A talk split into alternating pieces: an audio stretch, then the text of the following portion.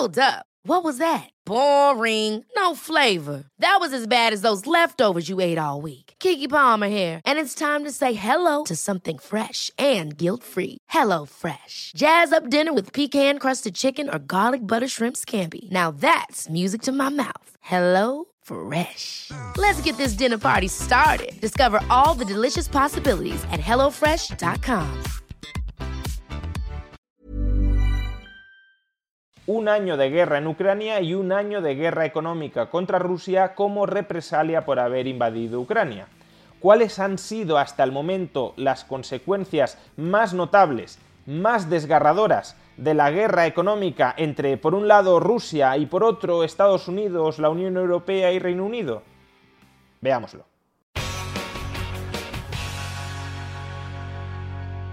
Hace un año Rusia invadió Ucrania y a partir de ese momento se desató una guerra económica entre, por un lado, la propia Rusia y, por otro, Estados Unidos, Reino Unido y la Unión Europea.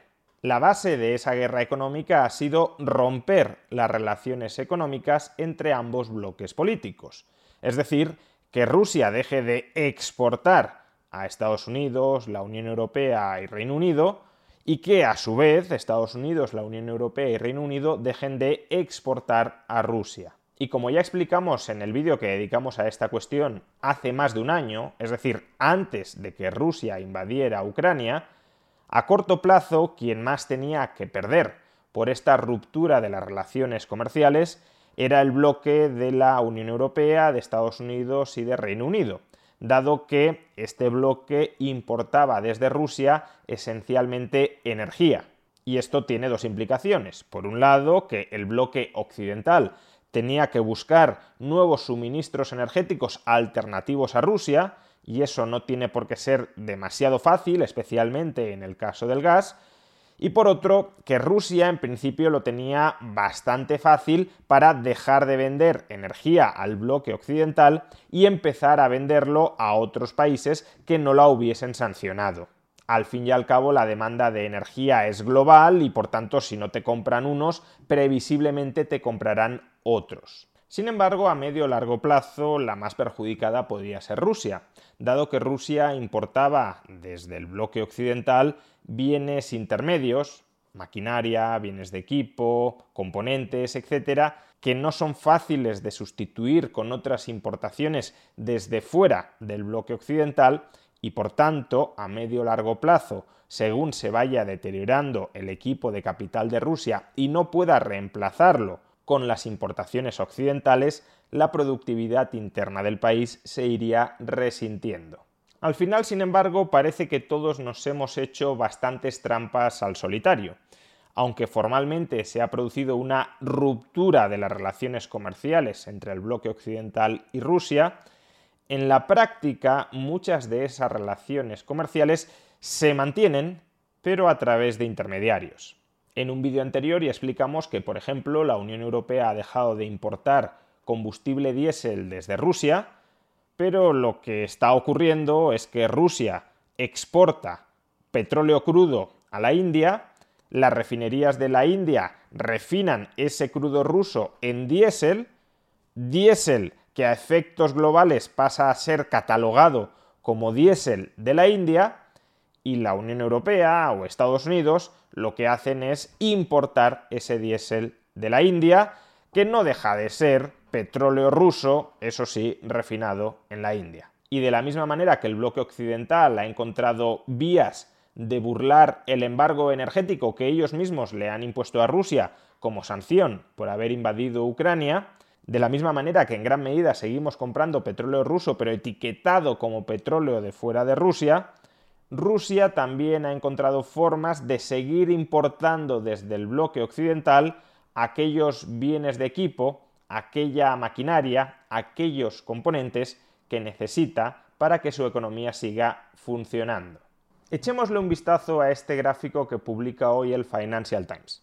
En este gráfico se recoge la evolución de las importaciones de distintos países del mundo desde la Unión Europea y Reino Unido es decir, cuánto importa Armenia, Georgia, Bielorrusia o Rusia desde la Unión Europea y Reino Unido. El valor 100 se corresponde con las importaciones medias en el periodo 2017-2019. Pues bien, en este gráfico lo que observamos son dos claras tendencias. Por un lado tenemos a Rusia y a Bielorrusia, cuyas importaciones desde la Unión Europea y Reino Unido se han hundido con respecto a la media histórica. Rusia importa menos de un 50% de lo que solía importar desde la Unión Europea y desde Reino Unido, y Bielorrusia alrededor de un 40% menos.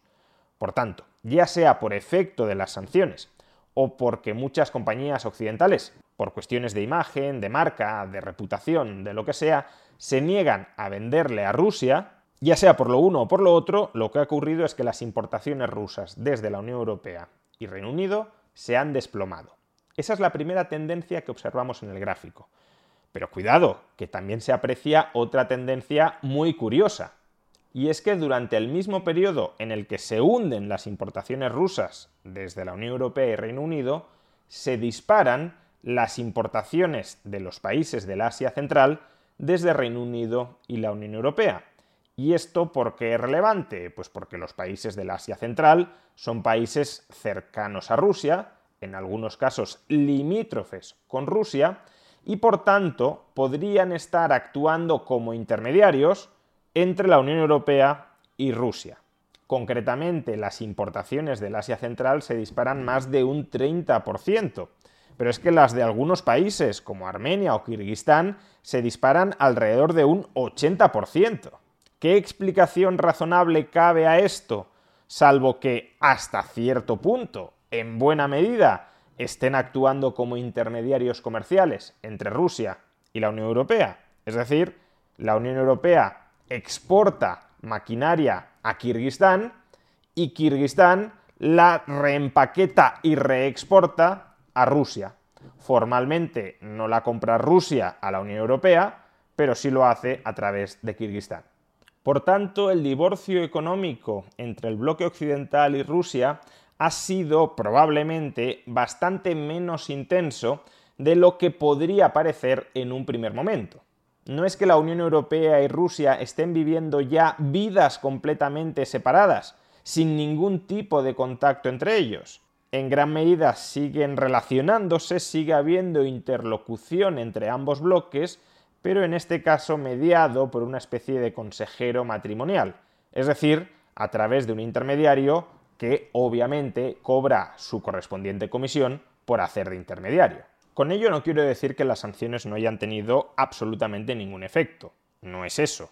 Como ya he mencionado, el intermediario, ya sea la India o ya sean los países de Asia Central, están cobrando sus correspondientes comisiones por mantener cierto flujo comercial entre ambos bloques económicos formalmente divorciados. A su vez, en el caso del petróleo, por ejemplo, el petróleo ruso de los Urales cotiza a un importante descuento frente al barril Brent, cosa que no sucedía antes de la guerra. De modo que, aunque Rusia siga vendiendo petróleo a la Unión Europea o a Estados Unidos a través de la India, el dinero que está recibiendo por ese petróleo es sustancialmente menor. Y a su vez, ahora parece que la Unión Europea quiere investigar estas exportaciones de bienes intermedios desde la Unión Europea a Asia Central por si se están reexportando a Rusia y en la medida de lo posible frenarlo. Y si efectivamente consiguiera frenarlo, eso sí podría limitar las importaciones de bienes de equipo y de maquinaria y de componentes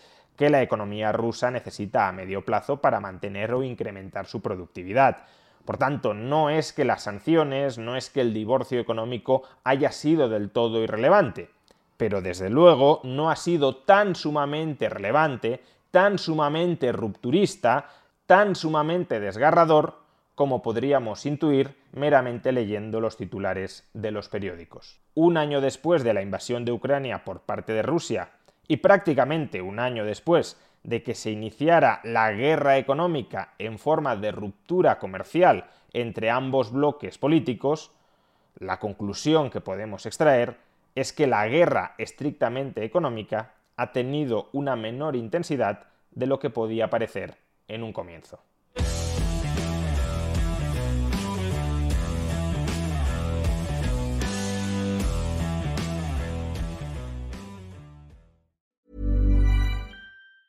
Even when we're on a budget, we still deserve nice things.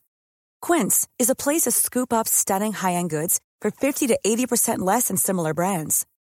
They have buttery soft cashmere sweaters starting at $50, luxurious Italian leather bags, and so much more. Plus, Quince only works with factories that use safe, ethical, and responsible manufacturing. Get the high-end goods you'll love without the high price tag with Quince. Go to quince.com/style for free shipping and 365-day returns.